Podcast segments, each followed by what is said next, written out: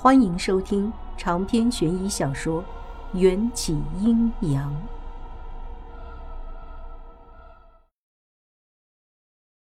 转念一想，动物和人一样，都吃五谷杂粮，也都有生老病死，医理是相通的，就是用药的分量不同。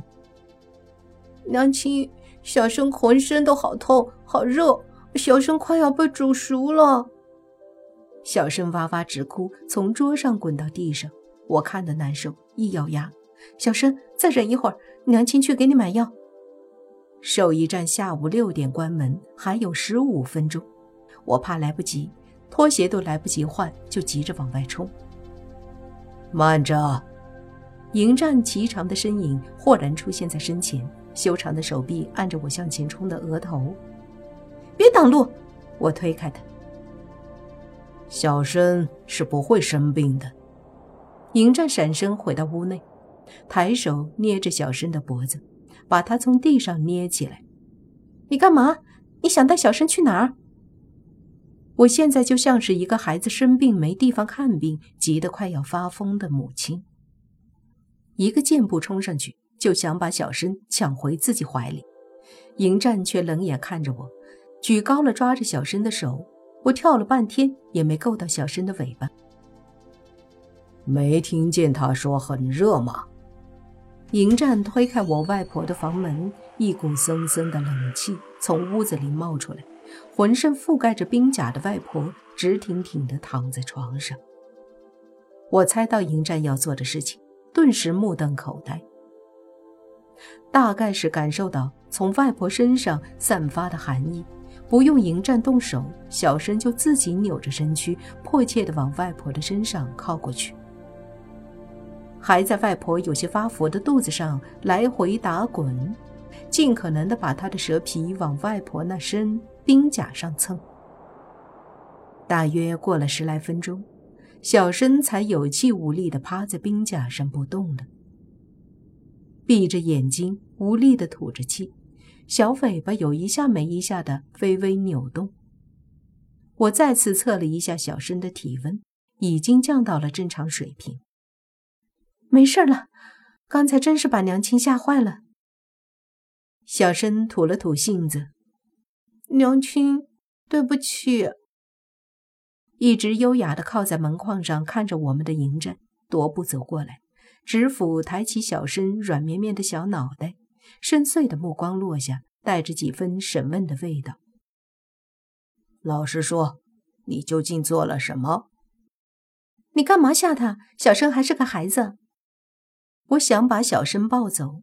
迎战眼波流转的停留在我脸上，眸光无法窥探。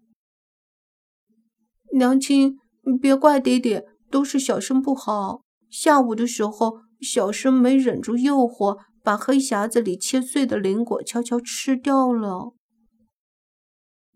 这一夜，小生在外婆房间睡得很香，睡梦里还不时的用杏子舔舐冰甲上的冰露。我悄悄关上房门，回到客厅，继续吃那碗早就胀开变冷的泡面。迎战温润的大手贴在面板上。不出片刻，碗里的面又生出了几缕热气。我吃了两口，心里堵堵的，放下了筷子。压在我心里的有三件事：第一件，我估摸着无言老道可能是在用灵果喂养躲藏在那栋大厦里的某种动物。小申偷吃了黑匣子里的切碎的灵果，而且还一口气把九个黑匣子里的灵果都吃了个精光，一定会影响到无言老道的安排。所谓养不教，父之过，我必须亲自去向无言老道道歉。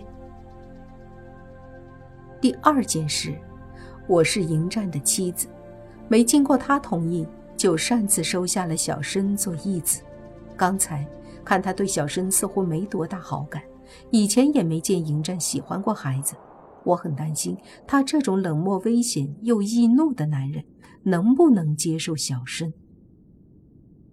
第三件，迎战明里暗里问过我的那个问题，究竟问了什么？我真的是想不起来了。他现在就坐在我身边，要是待会儿再问，我答不上来就尴尬了。想到这儿，我决定先把困扰了我好几天的第三件烦心事儿解决。我把你的泡面吃了，给你上炷香好吗？可以。迎战的表情淡若远山，猜不出他的内心活动。我点了三支香，插进香炉，装模作样的对着迎战住的那只骨灰盒，双手合十拜了拜。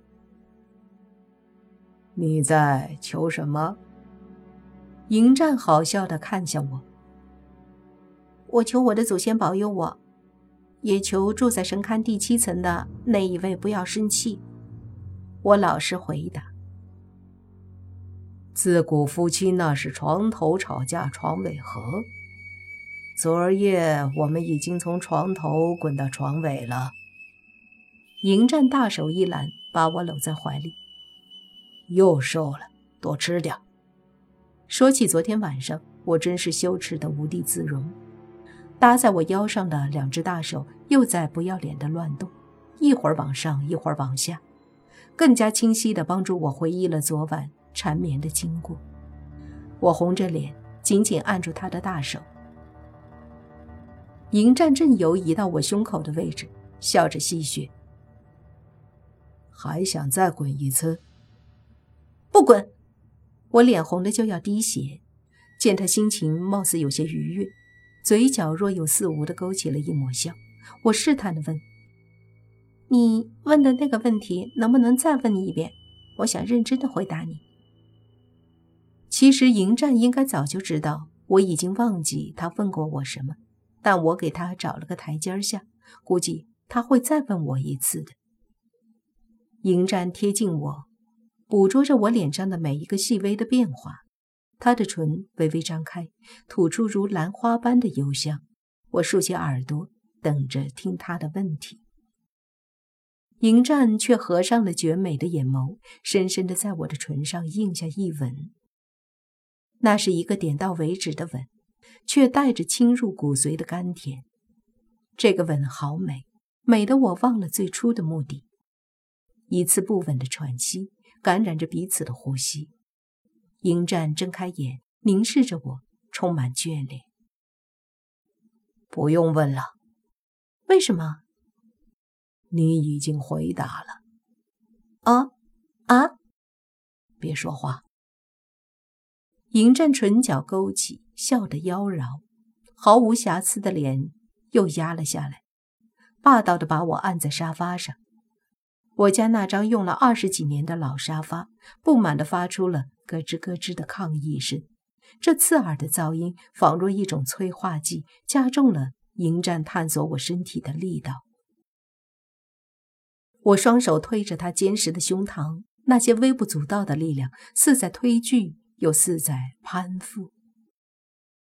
老沙发咯吱咯吱地晃动着，似乎和我的心跳一个频率，混乱而又快速。就在我准备好接受某个妖孽的蹂躏之际，妖孽却突然停住了动作，如弹簧一般从我身上离开。我迷迷糊糊的，脸上写满了欲求不满。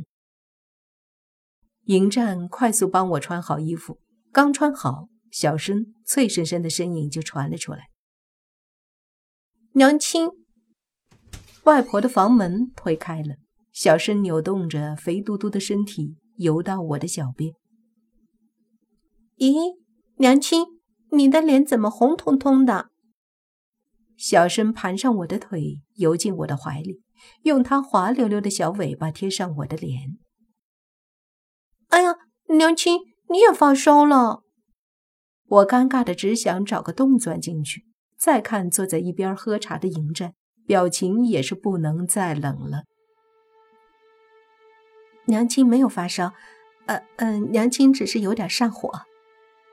上火是什么？爹爹也上火了吗？脸颊也红红的。小声摸摸我的头，再摸摸自己的头，小尾巴忙得不亦乐乎。迎战清冷的瞥了小声一眼，小声畏惧的把脑袋埋进我的掌心，从指缝里偷看。我心想，三个问题中已经成功解决了一个，不如趁热打铁再解决第二个问题。我戳了戳迎战的大腿，讨好的问：“夫君，你想不想抱抱他？”迎战冷漠的看过来，目光落在小生胆怯却又写满了期待的扁脸上，闪烁出一丝难以捕捉的异样。夫君，我知道他喜欢听我这么叫的。迎战对小申伸出手，摊开干净的掌心。小申的尾巴立刻愉悦地摆动起来，跟条小狗似的。我把小申捧到迎战宽大的手心里，小申赶紧缠住他的手腕，亲昵地蹭了又蹭。迎战脸上的表情却没有太多起伏，仿若他接受小申只是看在我的面子上。